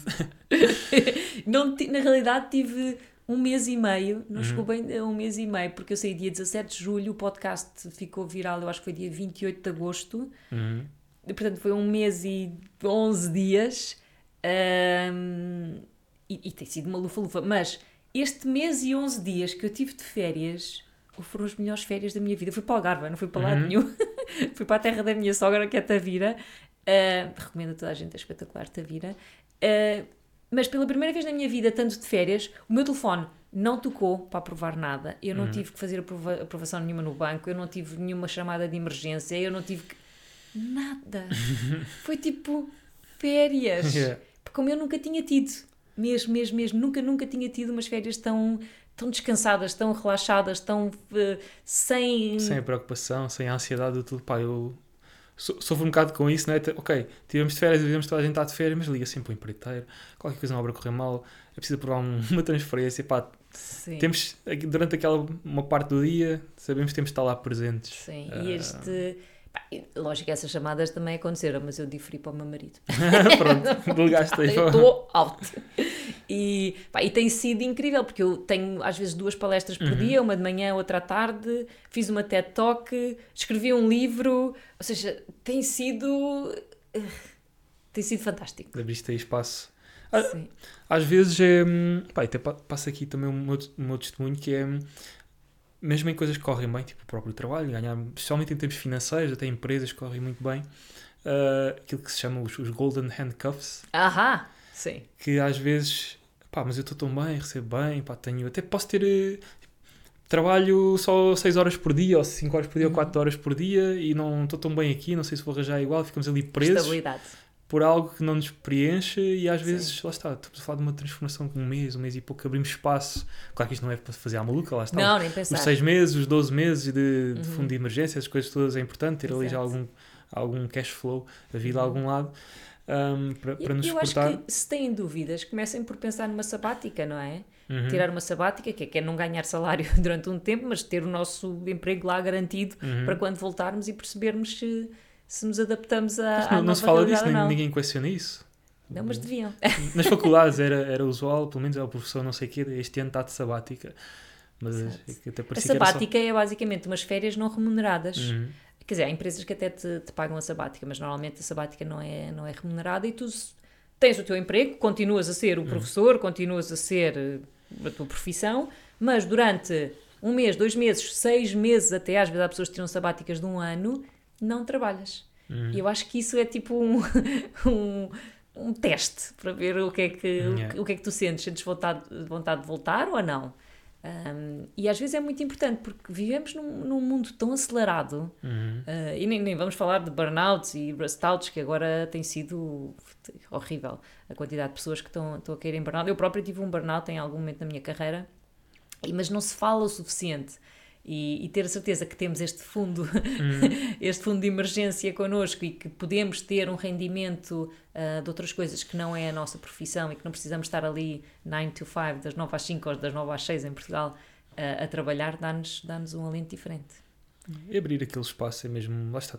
Foi muito pouco tempo, acho que foi um mês que tu disseste, ok, vou abrir espaço, o espaço abriu-se, ficou por preencher e atraiu uma série de coisas que Sim. Pá, provavelmente bom. preenchem mais do que aquilo que fazias antes. Sim. Se calhar daqui a 10 anos vai ser diferente, Sim. vais a. Mas que até pode Chega- estar aborrecida. Chega de palestra, chega de podcast, agora Sim. vou, vou abrir espaço e vou sei abrir uma escola de yoga na Indonésia. Pá, estou aqui a. Não, talvez de surf, mas de Surf, não. Uh, sim, no outro dia perguntava, então, mas e se calhar daqui a dois anos lhe fizerem uma proposta, a Uhum. Rita volta ao mundo corporativo? Eu- a resposta que eu dei foi: é a primeira vez que estou reformada, não sei. mas eu acho que voltar ao mundo corporativo, não. No limite, se estiver aborrecida e já não tiver palestras ou não tiver a escrever livros ou o que seja, se calhar ser professora, não é? Que é a mesma Uhum. coisa, não é? Falar com pessoas e Exato. de alguma maneira Isso serviu ajudar. ao propósito. Eu quero, eu quero estas duas coisas na minha vida, que é isso que me dá alegria. O mundo corporativo, fazer budget e forecast. Já, Já não, já não quer mais. já, já são outras. Mas a Microsoft é uma empresa espetacular para trabalhar, mesmo, mesmo, mesmo. Eu jamais estaria onde estou agora se não, se não fosse a Microsoft e se não tivessem investido em mim e se não tivessem possibilitado de crescer na carreira e ser CFO, não é? Era impossível. É, Isso não tenho. Por acaso eu tenho colegas meus que já trabalharam na Microsoft, também na parte tecnológica, também depois começaram a amealhar porque foram trabalhar para fora ou ocuparam posições na parte tecnológica mais de maior responsabilidade e Uhum. maior retorno e que hoje também já se reformaram, tipo com 30 anos, um bocadinho mais cedo, e têm também os alojamentos locais, umas casinhas aqui e Exato. ali. Portanto, E, e tu falavas das Golden Cups, um, aquele Mr. Wonderful lá do, do, do, do Shark Tank, Uhum. fala muitas vezes nos Golden Cups, que há uma coisa que, que muitas empresas, eh, principalmente de tecnologia e internacionais, que dão aos empregados, que são as, as Stock Awards. E as Stock Awards são ações que a empresa te dá quando trabalhas, e é consoante a tua avaliação, claro, mas as ações são vested, ou seja, ficam-te disponíveis mediante um certo período de tempo. E essas são as verdadeiras Golden Cups, que é, imagina, tu ganhaste mil euros em aç- em ações. Fantástico, mas estes mil euros só vão estar todos disponíveis na tua conta daqui a 5 anos. Todos os 6 meses te vamos dar um piquitico. Uhum. E portanto, tu sabes que se tiveres lá os 5 anos, ganhas os mil euros. Mas se saíres antes, ganhas só o proporcional do tempo que passou. E então tu, ao fim de não sei quantos anos na empresa, tens não sei quanto dinheiro em unvested stocks, em ações que ainda não foram vested, e que se tu fores embora perdes. Pois, e o ser humano típico, averso à perda, vai estar sempre ali, mesmo que esteja miserável, vai olhar para aquela questão e pensar assim, Sim. "Ei, mas agora se eu sair vou perder eh, 30 mil, não sei, Isso é o que Eh, for, o que aquilo que tiveres for. lá. hum, euros em ações. Pá, e é preciso, não é fácil, não é? Não é fácil, mas não, nada, nada na vida é fácil, não é? Todos os dias são decisões que nós fazemos, todos os dias podemos Mas são decisões que têm que se- ser ponderadas. As pessoas não, nem sequer pensam muito nisso. Pensam, tipo, tem ali um instante em que pensam, pá, o dia correu-me tão mal, o meu patrão falou mal, sei lá, os projetos são porcaria. hum, e pensam assim, pá, vou sair, é hoje. Mas pensam assim, ah, mas depois tenho estoques, eh, ou tenho o ordenado, ou Uhum. tenho o carro e a casa, pá, não interessa. Então, pá, seria muito arriscado. E pronto, acaba a decisão, o processo de pensamento termina aí. Não, deve-se pôr mesmo em cima da mesa. Ok, se eu sair agora assim à bruta, o que é que eu tenho a perder? O que é que eu tenho a Uhum. ganhar? Quanto é que eu já tenho poupado? Quanto é que eu já tenho poupado? Será que eu pá, não poupei nada? Só hoje é que eu ouvi o podcast da Rita com o Exato. Ricardo e agora sim é que eu vou começar a poupar. Quanto tempo é que eu tenho que poupar e quanto é que tenho que Exato. investir para daqui a quanto tempo? Exato. Question mark. E eu acho, ontem eu, eu estive numa conferência que mostraram uns dados muito, muito relevantes. Não consigo dizer exatamente, exatamente os números, mas era algo Uhum. em torno disto. Hoje em dia, quando tu te reformas pela Segurança Social, eu não recebo nada da Segurança Social, ok? Uhum. Só para estarmos todos alinhados. ahm, quando tu reformas pela Segurança Social, eu acho que tu recebes algo em torno tipo de 80% do teu salário, do teu último salário. ok? Quando te reformas, na idade da reforma e tens coisa, recebes 80% do teu último salário. Em 2050, segundo um estudo da Comissão Europeia, quando tu te reformares, vais receber 40% do teu último salário. Portanto, se eu posso deixar um incentivo às pessoas para pouparem e investirem, até pode não ser para se reformarem mais cedo, mas que para pelo menos quando chegarem à idade da reforma, terem um complemento àquilo que a Segurança Social vos possa dar. Porque passares de repente a ter que viver com 40% do que Então, era o teu é? salário é duro, é menos de metade. Ok? É muito, muito duro. E é um valor que também não, não acompanha. Uma coisa é no ano zero da, da reforma, outra coisa é passam-se 10 anos aqueles 40% não crescem assim tanto passado 10 anos. Exatamente. E é lógico que há, há coisas que podem inverter esta tendência, ok? Estamos a ver uma imigração em massa para Portugal, de camadas mais jovens, que podem de alguma maneira inverter a pirâmide ah, demográfica que temos atualmente. Uhum. E vimos isso acontecer noutros países ah, europeus. Pá, mas eu não confiava na. Não temos controle sobre isso, não é? Exatamente, eu gosto mais de, de me focar nas coisas que eu posso controlar e, portanto, o que nós podemos controlar é. Influenciar, acho que controle nunca temos, mas influencia. Exato, é pouparmos e investirmos. Pouparmos, investimos, pá, nós quando estamos a investir, estamos a, a- devolver à, à comunidade, à sociedade, porque o nosso dinheiro não está na conta, estava no imóvel que já estava parado há 10 anos Exato. ou mais, como alguns E tu que até estava de voluto. estava devoluto, não estava arrendado, não estava em mercado absolutamente nenhum Uhum. e, e é uma forma de acrescentarmos valor. Temos ali um ativo que nos E, acrescenta e valor estás a a gerar, nós e e estás a gerir emprego também. Se contratas um concierge, estás a gerar emprego. Exato. Se contratas, se vais fazer obras de remodelação, estás a contratar pessoas de mão de Uhum. obra para fazer obras de remodelação. Se vais tu pintar a casa, vais comprar as As tintas. tintas lá à loja de materiais. Por isso, pá, eu subscrevo a 100%, não é? Eu acho que quem não pensa nisto, tipo, está assim meio anestesiado. Sim. Mas é importante pensar nisso e arranjar alternativas, porque lá está. Pá, se estás num emprego que a perspectiva de carreira é daqui a 10 anos já não ganhas 900, ganhas tipo 1150 ou 1200, se calhar eh, Não é o sítio certo. trabalhando para fora. Pá, e desde há algum tempo atrás, mas especialmente hoje, a possibilidade de trabalhar de Portugal para fora. Uhum. Eu também já fiz isso como programador e tipo, de repente ganho 10 vezes mais por mês. Um, a trabalhar menos horas por dia, a trabalhar para empresas americanas em vez de empresas portuguesas. Sim. Portanto, E há aqui vários aspectos. Eu acho que, um, as pessoas têm que definir qual é a sua Uhum. ambição. Onde é que pretendem chegar? Porque uma coisa é andar no ramo-ramo todos os dias, não é? Uhum. Quando nós éramos pequeninos, perguntávamos o que é que queres ser quando fores grande? E as pessoas dizem bombeiro, Astronauta, astronauta, uhum. médico. Não é? Mas depois, a determinado momento na nossa carreira, na nossa vida, deixamos-nos de perguntar o que é que nós queremos ser. Uhum. E andamos ali nos 900, nos 1100, não é? Andamos ali naquele ramo-ramo e não saímos daí. Nós temos que definir uma ambição e onde é que nos propomos crescer. E, e depois traçar o caminho de como é que vamos chegar lá, Uhum. não é? Quais são os passos que eu vou dar e que competências e que formações é que eu vou adquirir para conseguir chegar lá. E depois pode passar por, por ir para fora, pode passar por ficar cá dentro, mas temos que fazer este caminho de aspirar chegar mais alto para Uhum. conseguirmi ganhar mais dinheiro. Pá, e estarmos nas empresas certas que apostam nos, eh, nos sentimos bem, fazemos também aquilo que estamos, às vezes nem Exatamente. não é 100% do dinheiro. Sim. Outras coisas também contribuem, Sim, contribuem eu no outro dia, uma, uma mentor minha, uma mentee minha, ah, tinha uma proposta de trabalho para sair Uhum. do sítio onde ela estava e ia ganhar mais 100 euros por mês. E eu disse-lhe: Ok, fantástico, é mais dinheiro, mas tens tantas possibilidades de crescer na carreira como tens nesta onde tu estás agora? Uhum. Daqui a 10 anos, o que é que tu vais estar a fazer nesta nova empresa que te paga mais 100 euros? É a mesma coisa? É o mesmo salário? Ou ganhaste mais 1% quando a inflação é 3%? Uhum. Qual é, onde é que tu tens mais possibilidades de crescer? Pensa bem nisso. E ela lá foi, foi fazer perguntas, voltou e disse: Rita, vou ficar no mesmo sítio. Pronto. Outra coisa que também acho que é importante é, como tu referiste há pouco, a questão da ide- identidade. Uhum. Um, que é, mesmo à medida que quando eras pequena, sei lá, querias ser astronauta, vou-te aqui dar um exemplo. Eu, eu, por acaso, quando fazia Eu já era pergunta- astronauta quando era pequena, já estava já na lua. Eu, por acaso, eu nunca respondia, não sabia bem responder essa Não. pergunta. assim, Eu queria como ser é- médica, na realidade. Era? Sim. Assim, como, é, como é que eu vou escolher uma coisa que nunca experimentei? Era, era um bocado isso que eu, que eu Hum. achava. Mas pronto, não interessa. Não, eu queria ser médica por vingança, porque eu levava muito, tinha muitos problemas de garganta, Uhum. muitas, levava muitas penaduras, que é uma injeção de penicilina que dói horrores. Uhum. Então eu queria ser médica, que era, que era para inventar uma solução àquelas injeções de penicilina que não doesse tanto. Para ninguém É, ter que sofrer o mesmo que tu sofresse. Sim, mas depois como percebi que tinha medo de agulhas e que sangue também não era a minha, acho que achei Acabou que médico não era de todo.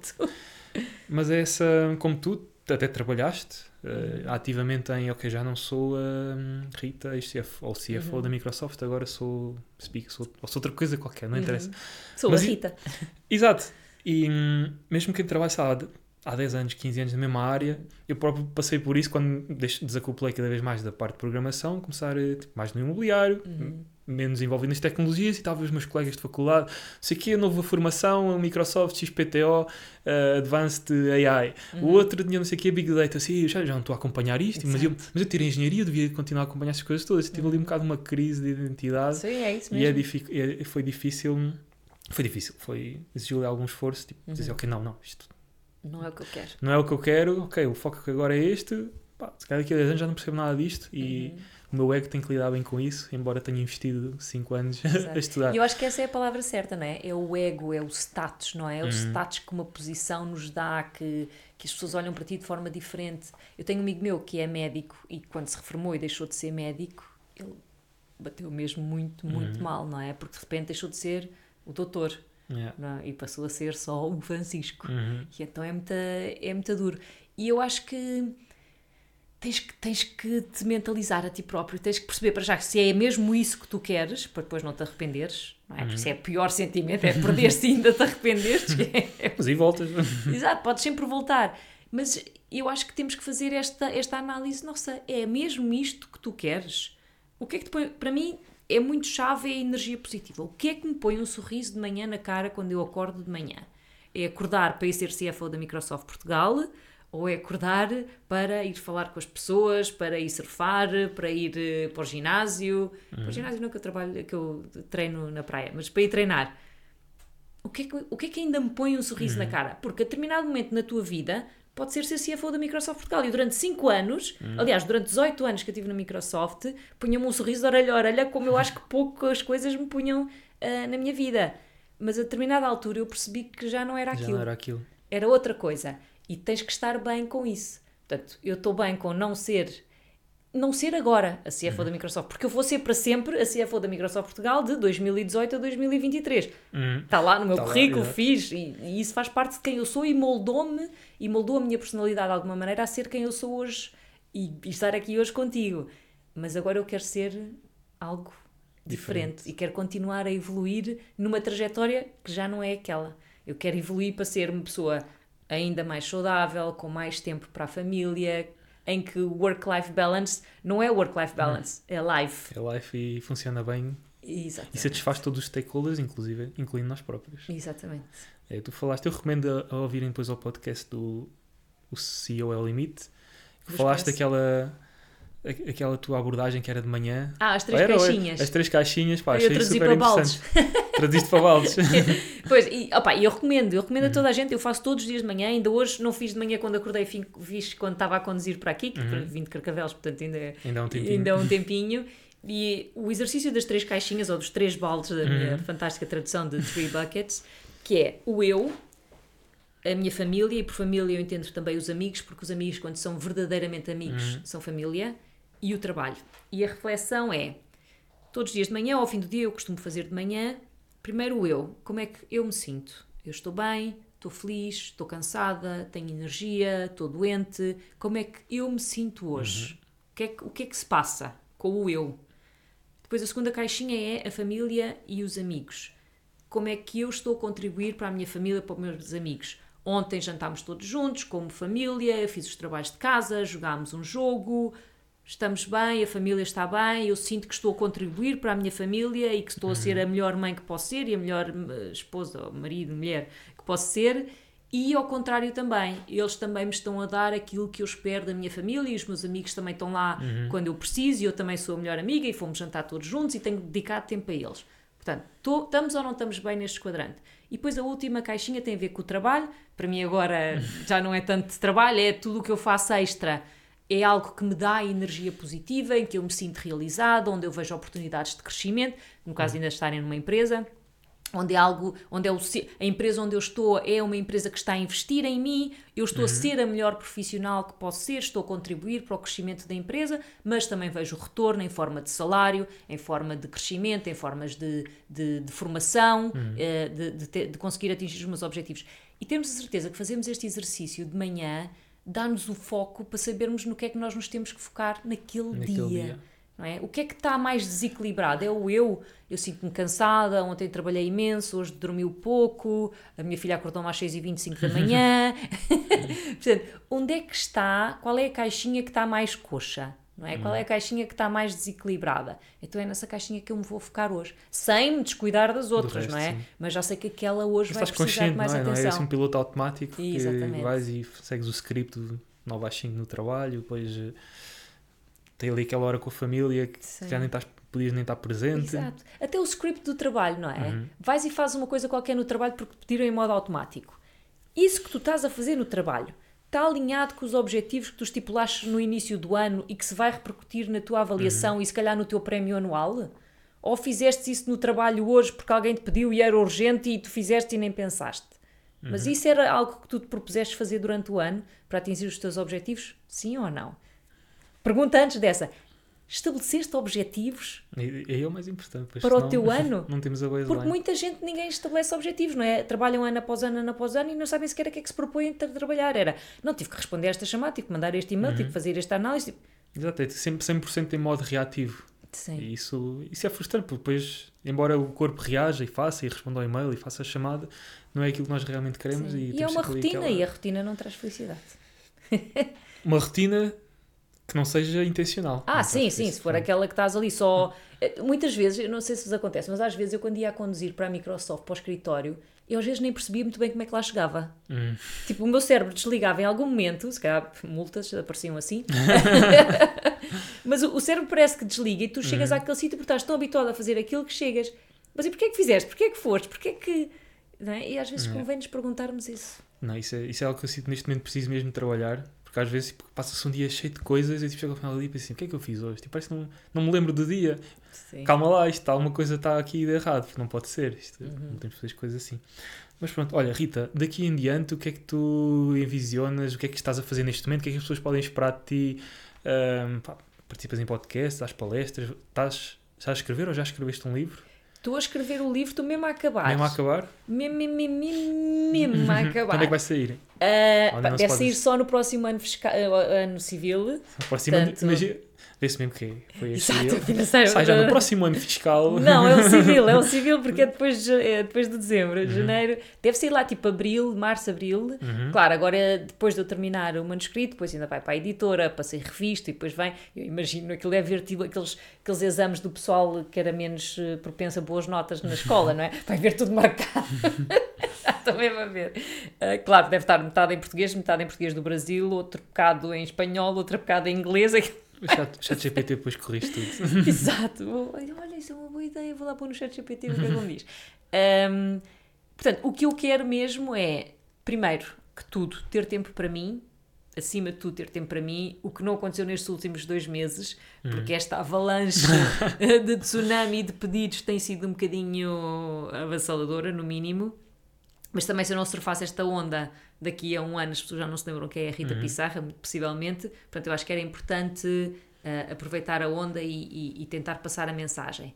Como eu me vejo no futuro, ser mais saudável, continuar a comer de forma saudável, fazer exercício físico, dedicar tempo à família e aos amigos e depois, na parte de preencher eh, a, a terceira caixinha do, do trabalho, continuar a falar, sempre me quiserem ouvir, sempre quiserem que eu conte a minha história ou de alguma maneira ajudar as pessoas a, a, a criar esta esta awareness, esta, como é que se diz awareness em português? Esta, Consciência. Esta consciência, boa. Um, sempre quiserem que eu, que eu ajude as pessoas a criar esta consciência de que é preciso poupar ah, para investir de forma diversificada, seja ela para nos reformarmos mais cedo ou para garantirmos alguma reforma com um bocadinho mais de, de dinheiro do que aquela que está inicialmente prevista, eu acho que sempre que precisarem de mim eu vou estar, vou estar disponível. Já sabem. e se tiverem dicas de concierge na Margem Sul, já sabem, digam-me. Ok, pá, Rita, queres acrescentar aqui mais alguma coisa antes de terminarmos? Eh, Quem quiser, lá está, solicitar, não é? Para isto que, Uhum. que acabas de apresentar, será através do. Tu tens um perfil no Instagram? Não Tenho é? Instagram, tenho no YouTube, LinkedIn, algum- não tenho nada dessas Não? coisas. Ainda não. Tenho só, não, tenho LinkedIn, eh, tenho Instagram, portanto, podem mandar mensagens para o LinkedIn, podem mandar mensagens para o Instagram, estou sempre disponível, prometo responder no mesmo dia, se conseguir. Ahm, e é isso, poupem, não gastem, pensem bem, façam uma análise do vosso orçamento, invistam, invistam em mobiliário, invistam em Em vocês próprios? em vocês é? próprios, na vossa carreira. Ah, Lembrem-se que o work-life balance é super, super importante Ahm, e tentem ser cada dia melhor. É isso, 1% cada dia ao final de um ano composto é um, uma diferença gigante. Olha, eu depois vou deixar os teus links do LinkedIn e do Instagram na, na descrição, tanto do formato, se estiverem a ouvir, vai estar aqui no Spotify, no Apple Podcast, se estiverem a ver o vídeo no YouTube, há estar alguns aqui em baixo. Ah, obrigado, Rita, Obrigada eu. E até uma próxima. Obrigada. Tchau. Espero que tenhas gostado deste episódio e se sim, agradecia imenso que fosses à secção de reviews, seja no Spotify ou Apple Podcasts, e deixasses a tua review de 5 estrelas acompanhada de um comentário com aquilo que mais gostaste ou temas que mais gostas que sejam abordados aqui no podcast. Desafio-te a tirares um screenshot à tua avaliação e enviá-la para mim através das DMs no Instagram. Prometo agradecer em resposta e aproveitar para tirar alguma dúvida que tenhas acerca de imobiliário. Nós vemos no próximo episódio e até lá!